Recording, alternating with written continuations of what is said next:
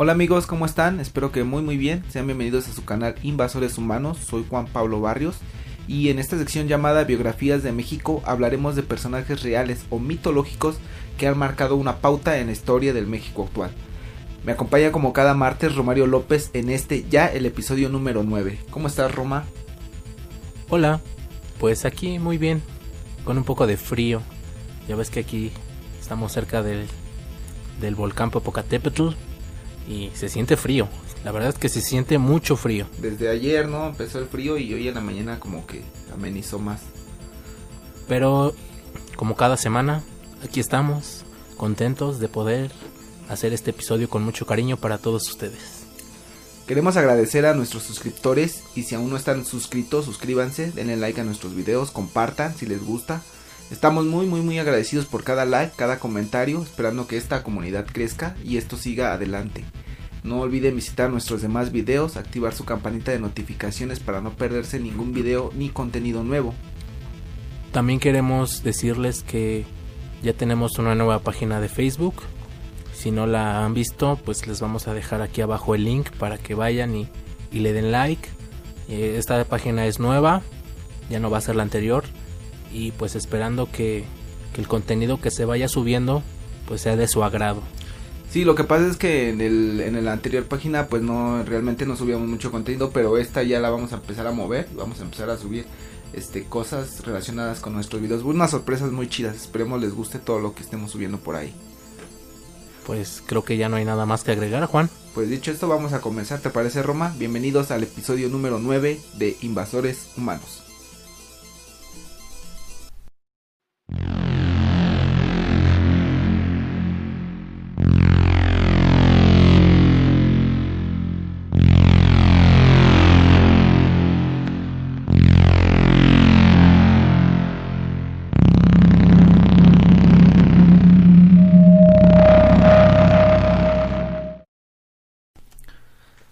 Bienvenidos, bienvenidos sean a este martes de iluminación de invasores humanos en esta la sección de biografías en el episodio número 9, el cual se titula Tezcatlipoca. Como siempre es un gusto contar con la presencia de Romario López. ¿Cómo andas, Roma? Hola, aquí muy bien, mira, otro martes especial y muy, eh, ¿cómo se diría? Ansioso y pues ansioso, ¿no? Por conocer, andas- por conocer la historia de Tezcatlipoca. de Tezcatlipoca. Fuck. Qué nombre tan tan complejo. A ver si te gusta.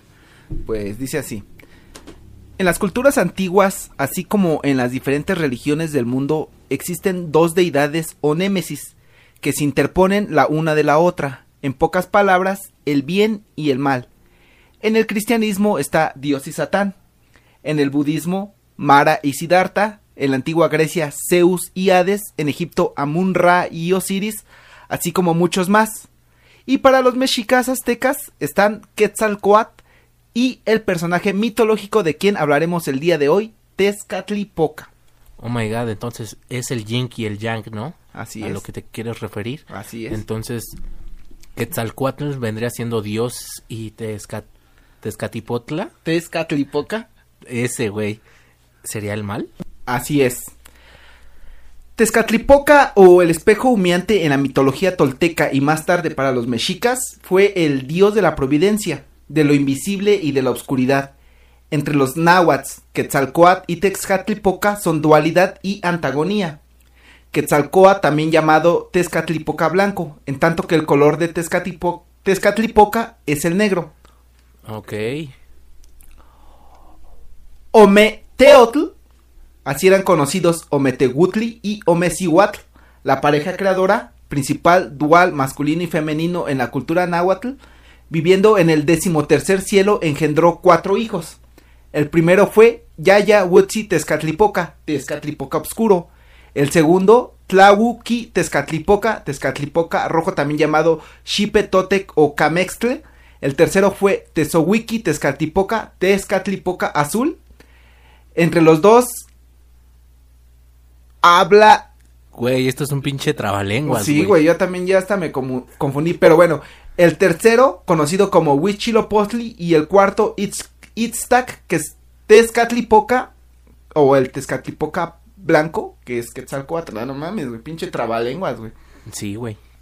Pero muy, muy, muy interesante, ¿no? Mi, mira, Tezcatlipoca, Quetzalcoatl y Huicholopochtli son hermanos, fíjate tú nada más. O sea que todos fueron paridos por la misma madre. Por la misma madre padre, güey. Aquí, aquí es donde yo no entendí muy Sí, bien. eso como una dualidad, es, ¿no? una, Es- una misma persona, pero que es dual, ¿no? O sea, Sí, de hecho se, se sabe que a mucho tiempo antes este, se les llamaba divinos a esas personas que eran como masculino y femenino a la vez.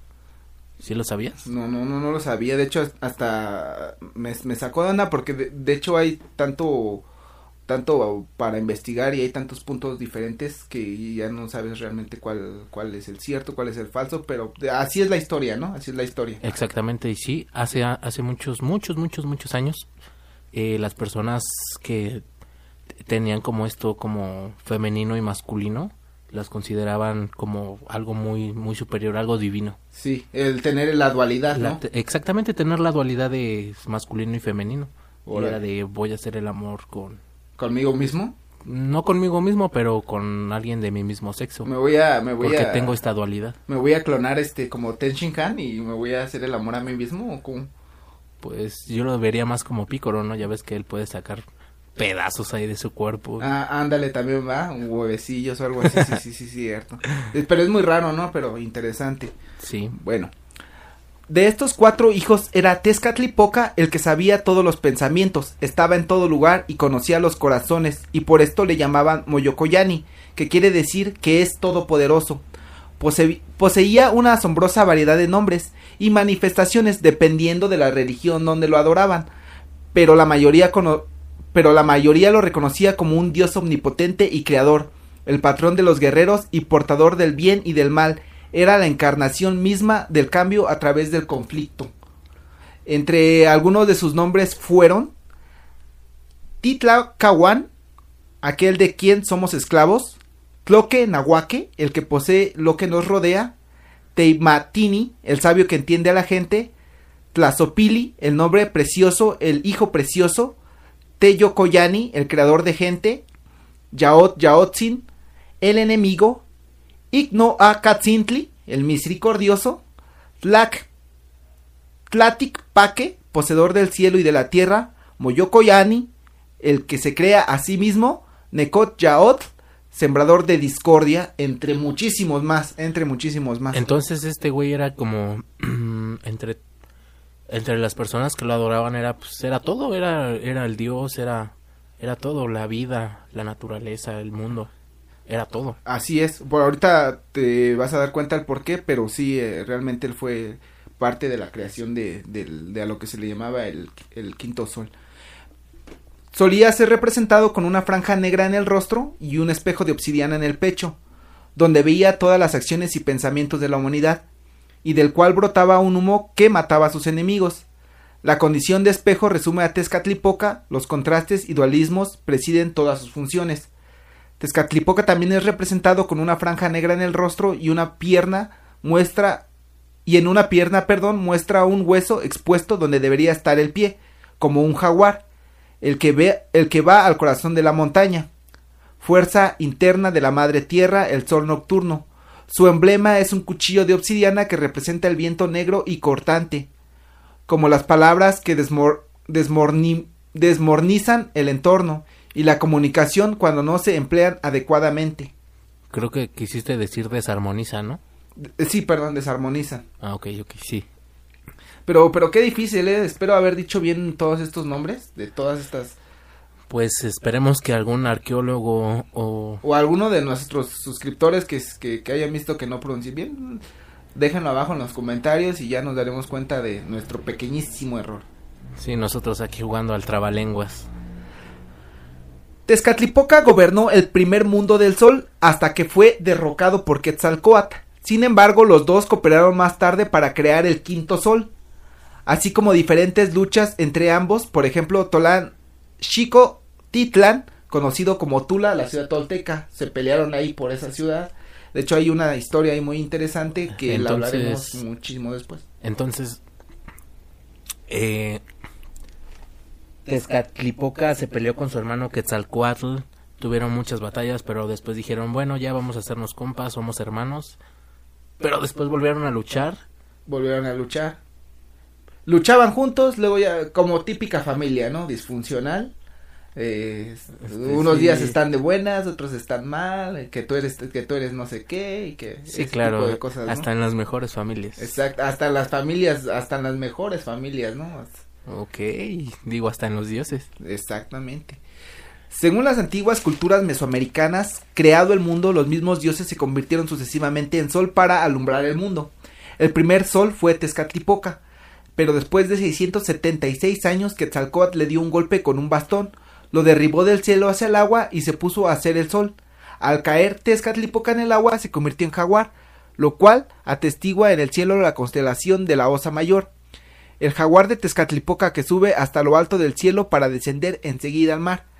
Transcurridos los 676 años, el Tezcatlipoca dio un gran caos al sol Quetzalcoatl, con lo cual generó un gran aire que arrasó toda la tierra. Entonces Tezcatlipoca coloca a Tlaloc, quien quedó transformado en el tercer sol y alumbró 364 años, al final de los cuales Quetzalcoatl lo quitó del oficio de ser sol provocando que lloviera fuego, lo cual acabó con la humanidad de esa era y Tlaloc colocó en lugar a su esposa Chalchihuitlicue, la cual quedó transformada en el cuarto sol por 312 años. Al final, nuevamente, Tezcatlipoca derriba a esta diosa, generando así el diluvio que acabaría con su propio mundo creado y dando paso a un quinto sol, intentando crear un nuevo mundo y una humanidad ahora sí duradera, duradera, más equilibrada, siendo Tonatiuh la deidad de esta era y quien se puede ver en el centro del calendario solar mexica azteca. O sea, no mames, este güey era... Todos se peleaban por ser el sol, ¿no? Sí, y lo más cagado era que Tezcatlipoca siempre estaba Estaba al pendiente, ¿no? Estaba de lo que de pasaba. así de, ah, no mames, sí. güey, ahora quitaron a este güey. Pues ahí te va. Ajá, y quieras o no, Tezcatlipoca intervino en todos los ciclos, ¿no? Sí, es lo que estoy viendo, porque él fue el tercer sol, ¿no? El primer sol. El primer sol, Fue el primer sol, después fue su hermano, después su luego hermano, el tercer sol fue Tlaloc, Tlaloc, luego la esposa de, de Tlaloc, de Tlaloc. que lo es que a- ella lo había puesto este también eh, Porque dijo, ya me cansé, güey, ya no mames, son casi 400 años, ya te toca, ¿no? no, de hecho lo quitó, la quitó Tezcatlipoca, ¿no? Y ya se juntó el quinto sol con Tonatiuh. Con Tonatiuh. Pero, ¿sabes qué también qué es lo interesante de esto? Que recuerdo que cuando estaba yo en la primaria, no sé si esto sea cierto, ¿no? Es, es algo que recuerdo que, que me contaron, que, o lo vi en un documental, no recuerdo muy bien, que cuando fue lo del, diluvio, del diluvio que, que acabó con el, con el mundo, que, que fue en el, en el diluvio de... de Estamos hablando del diluvio de la, De la- Biblia, de la Ajá, religión exactamente, católica. sí, sí, sí, de Chalchihuitlicue, que era la mujer de Tlaloc, que exactamente que en ese, en ese diluvio las fechas sí se, sí se, sí concuerdan, la, la de Noé con la de, con la de la, Con la, de, del la, calendario, de, así, de este calendario. con ¿no? la del calendario, así es, Ok, qué interesante. interesante. Cuenta la leyenda que Ometeotl, el dios creador original, encargó a sus dos hijos la importante tarea de rehacer el mundo para el quinto sol. Los hijos elegidos fueron Tezcatlipoca y Quetzalcoatl. Ometeotl esperaba poder hacer que los dos trabajaran juntos y crear un mundo que no intentaran destruir. Los dioses tenían que trabajar con el vacío acuático del diluvio del cuarto sol, cuyo único habitante era una criatura horrible llamada Zipatli. En náhuatl, Zipactli, el lagarto negro, Zipactli, lagarto tlilic negro. O sea que Era una lagartija negra. una serpiente, algo así. Era una voraz, primitiva y monstruosa criatura marina, mitad cocodrilo y mitad pez. Estaba siempre hambrienta y en cada junta que unía sus 18 cuerpos había una boca adornándola. Tenía como 18 cuerpos y cuando se unían, ¿Cómo eran? ¿Eran como los Transformers o los Power Rangers? yo quiero imaginar Era que algo así. "Ah, vamos a armar el Megazord. Ándale. Y, ah, no mames, ah, Sí. Tezcatlipoca sacrificó un pie al utilizarlo como cabo para traerlo, la cual estaba cubierta de ojos y bocas por todo su cuerpo, y ansiaba cualquier carne viva que pudiera encontrar.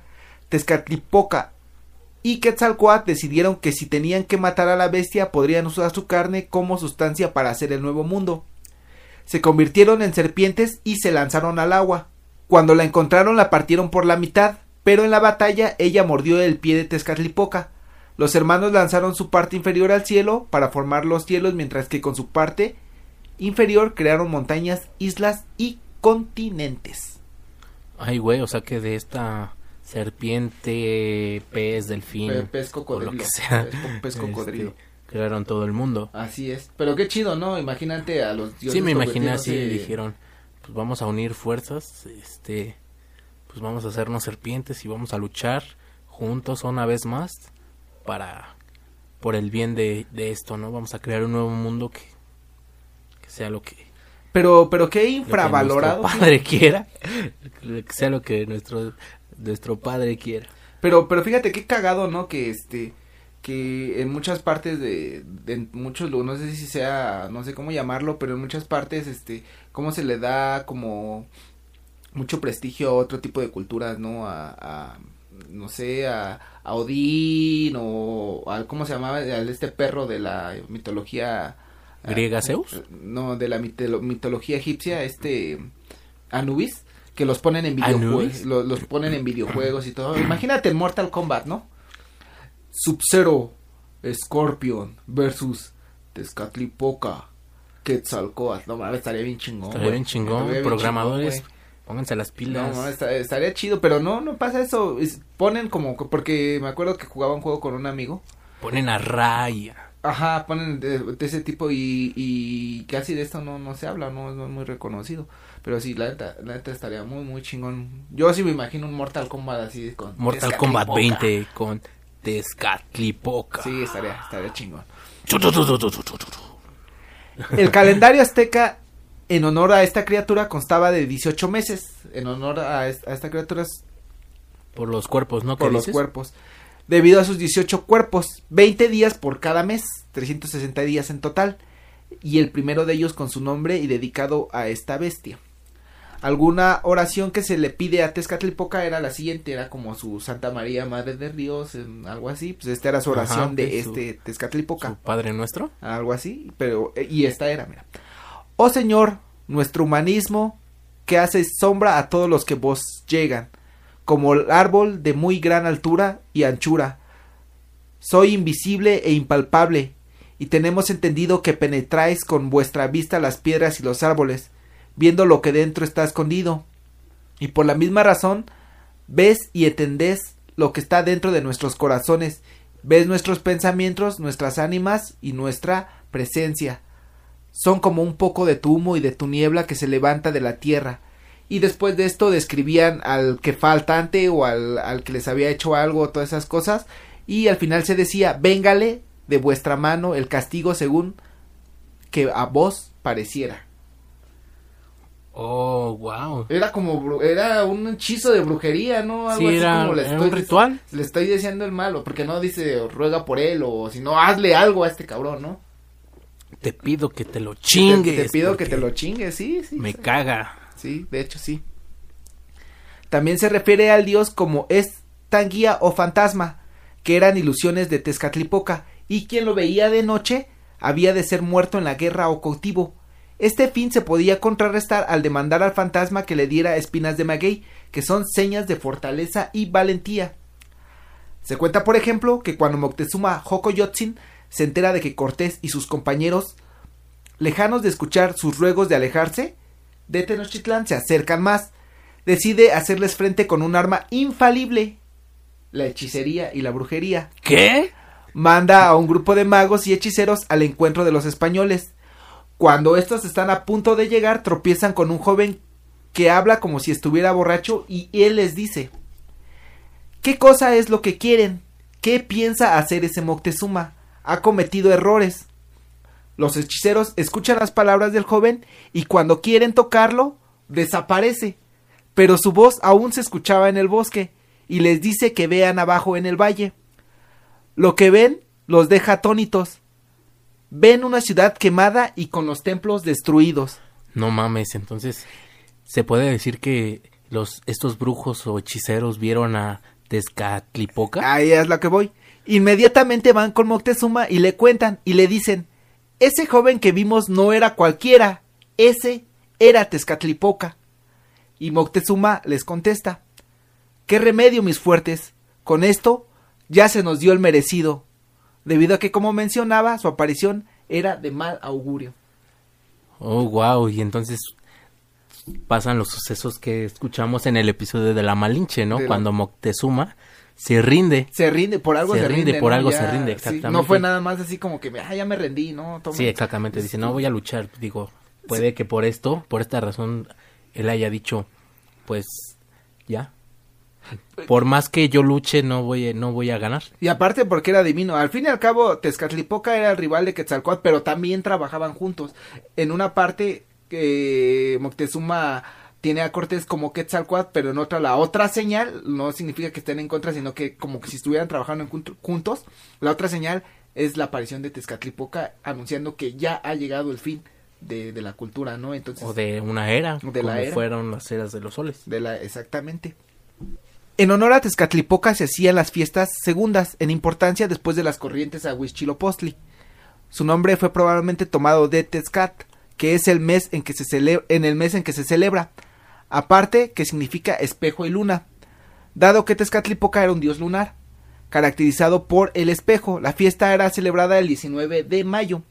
El nombre de la, de la fiesta era Toshcatl y consistía en la ofrenda simbólica de un joven que representaba a Tezcatlipoca. Un esclavo era elegido para ser sacrificado y durante un año era tratado como un dios en la tierra. Era escogido por no tener tacha alguna en su cuerpo, por tener los cabellos hasta la cintura y por ser agraciado y fuerte. Ahí no mames, ahí entraría Leonardo DiCaprio, güey, Brad Pitt, Tom Cruise. Tom Cruise, este, Fernando Colunga, eh, William Levy. William Levy. Ay, no se me ocurre otro nombre porque no veo novelas. Recorría las calles tocando la flauta y siendo adorado. Para esto se le eran asignados 12 acompañantes, uno de ellos le sustituiría si él escapaba. Se escogían cuatro sacerdotisas para que cumplieran todos sus deseos durante el año. Sus deseos carnales, obviamente, Yo ¿no? creo, ¿no? Y 20 días antes de sus sacrificios se casaba con ellas, siéndoles asignados los nombres de las diosas Xochiquetzal, Xoligen y otros que no encontré a cada una. La fiesta tenía alrededor de... qué, qué interesante, ¿no? Qué interesante. Sí. Pero bueno, me pueden ayudar con eso. eh, Sería muy muy, muy, muy bueno. La fiesta tenía alrededor de seis o siete fases en las que participaba el pueblo. En las primeras cuatro fases es la imagen de Tezcatlipoca lo que está ataviada, vestida y adorada por el pueblo y por jóvenes de ambos sexos que lo cubrían con cuerdas de maíz. Al final del año el pueblo hacía sacrificios de animales pequeños, dejaban comida al ídolo, la cual recogían los sacerdotes y hacían ofrendas de joyas, mantas y copal. Al joven le cortaban el cabello como a un capitán y lo vestían con joyas y mantas. Los últimos cinco días se pasaba de ciudad en ciudad junto con sus esposas hasta que finalmente debía subir al templo mayor, mayor de Tenochtitlan rompiendo cuatro flautas que representaban los puntos cósmicos. Cuando ascendía se recostaba en una piedra y se le arrancaba el corazón. Wow, qué. Qué fuerte. Qué extravagante. Qué- sí, exactamente. Qué, qué, qué finos, ¿no? ¿Cómo durante un año vas a ser el rey? Te vamos a adorar y te vamos a dar todo lo que tú quieras para que al final, pues te quitemos el corazón. Sí, es como un güey que, que, que le dice, no, pues sabes qué, estás enfermo y en un año te vas Es a como morir". un desahuciado. Es- exactamente. Es Y- tu última voluntad. Tu última voluntad. Hagan lo que quieran, haz lo que quieras, no va a pasar nada. Pero pues ya sabemos que te vas a morir. Imagínate los primeros cinco meses, ¿no? Sí, sí la voy a gozar, pero mientras más se acerca el tiempo dices, ah, no, no, mi corazón, no. sí, güey, está muy está muy fuerte. Está muy fuerte. Yo no. yo creo que yo no podría, ¿eh? No, no, no sé. Mi vida por un año de, de todo, de todo lo que yo quiera. No no sé, creo que no. Es demasiado, pero bueno, cada quien, este, su mimetismo, ¿no? Sí, déjenos aquí abajo en los comentarios si ustedes serían capaces. Es muy difícil interpretar correctamente a Tezcatlipoca, debido a que cada pueblo veía en él a alguien diferente. En sí, cada historiador o investigador tiene en sí una visión diferente o interpretación diferente a cada dios. Eso debido a la complejidad que representan las diferentes culturas mesoamericanas, siendo tan parecidas unas a otras, a la vez diferentes. Por eso se dice que en la Nueva España era considerada como un pequeño mundo lleno de estas civilizaciones De ahí la complejidad de la historia, al no ser totalmente una rama científica, se vuelve empírica, el cual se hace difícil saber cuál es la precisión correcta de ella y solo se basa en teorías. Sí, exactamente, pues porque aquí en México pues hay muchas, había muchas culturas, ¿no? Todavía algunas, ¿no?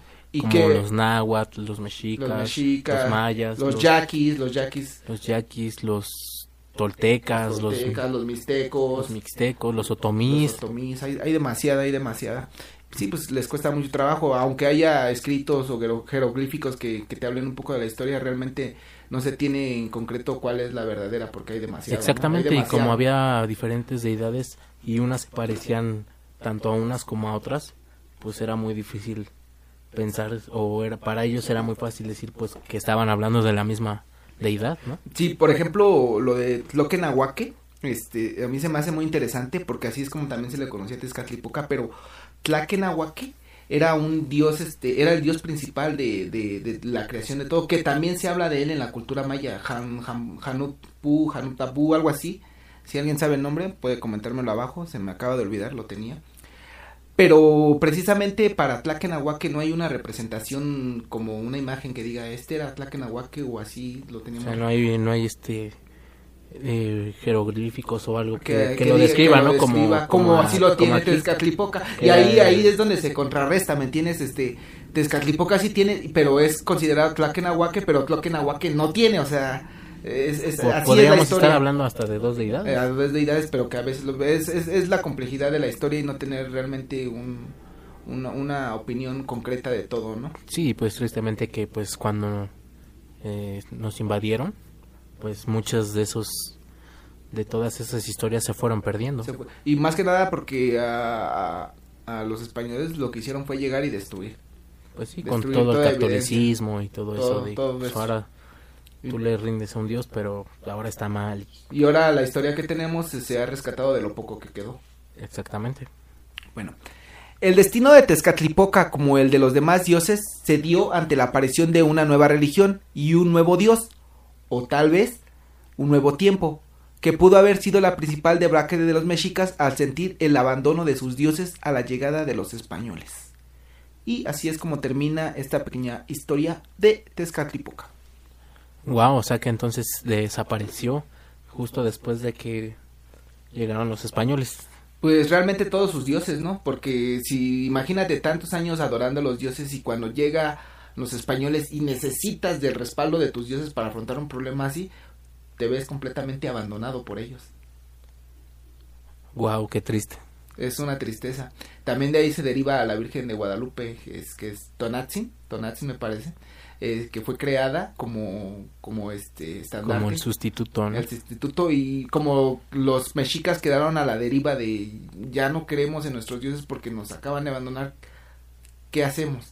Entonces lo que hicieron los españoles con el cristianismo fue crear a, la Virgen, a, la Virgen de Guadalupe y representarla como Tonatzin y decir, ella es este, es Tonatzin, pero ya no es Tonatzin, es la Virgen de Guadalupe, la madre de los desamparados, de los pobres desamparados mexicas que no tenían en quién creer.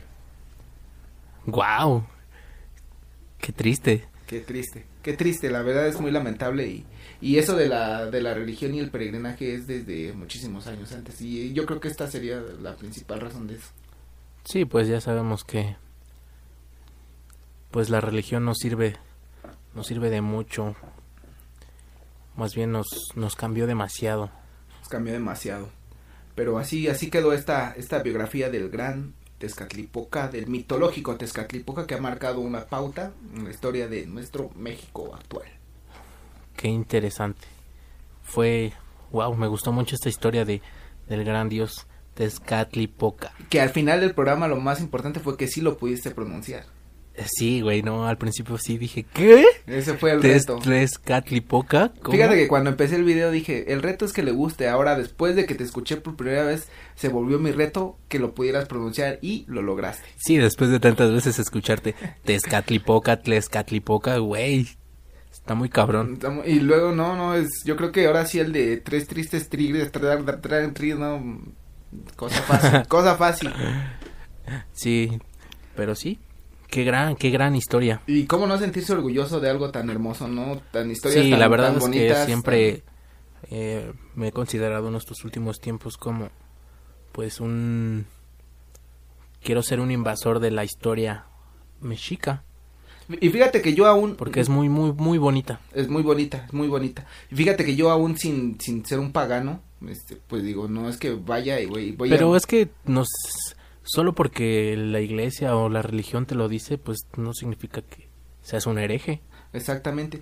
Como te digo, no no porque haya escuchado eso usted diga, no, pues voy a empezar a, creer. No, no, no, no creo en ninguno de ellos, ni creo que vaya a hacerlo, creer en ninguno, ni ni enrolarme tanto en, el misticismo, sí investigar porque la historia es fascinante. A mí me, me gustó mucho y voy a seguir investigando de esto, sí.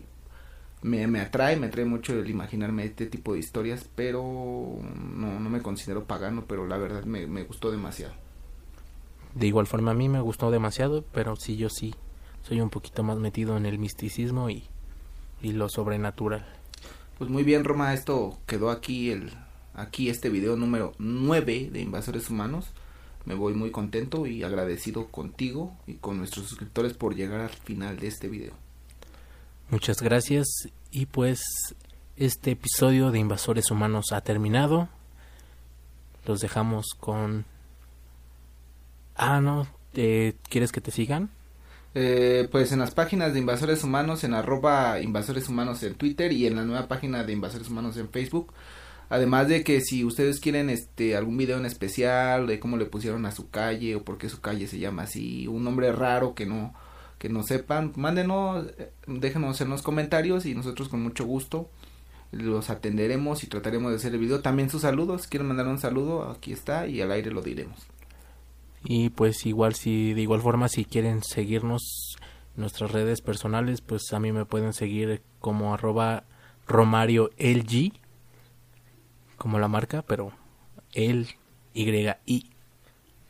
Soy el, fashion. El, el sí. El G. Sí, sí, sí. Hasta me dieron ganas de poner mi memoria, tu apellido. en Instagram y en Facebook. Pues muchas gracias amigos. No olviden suscribirse, activar esa campanita de notificaciones y los le agradecemos mucho a todos ustedes. Los queremos un chingo y que se la pasen súper bien. Gracias.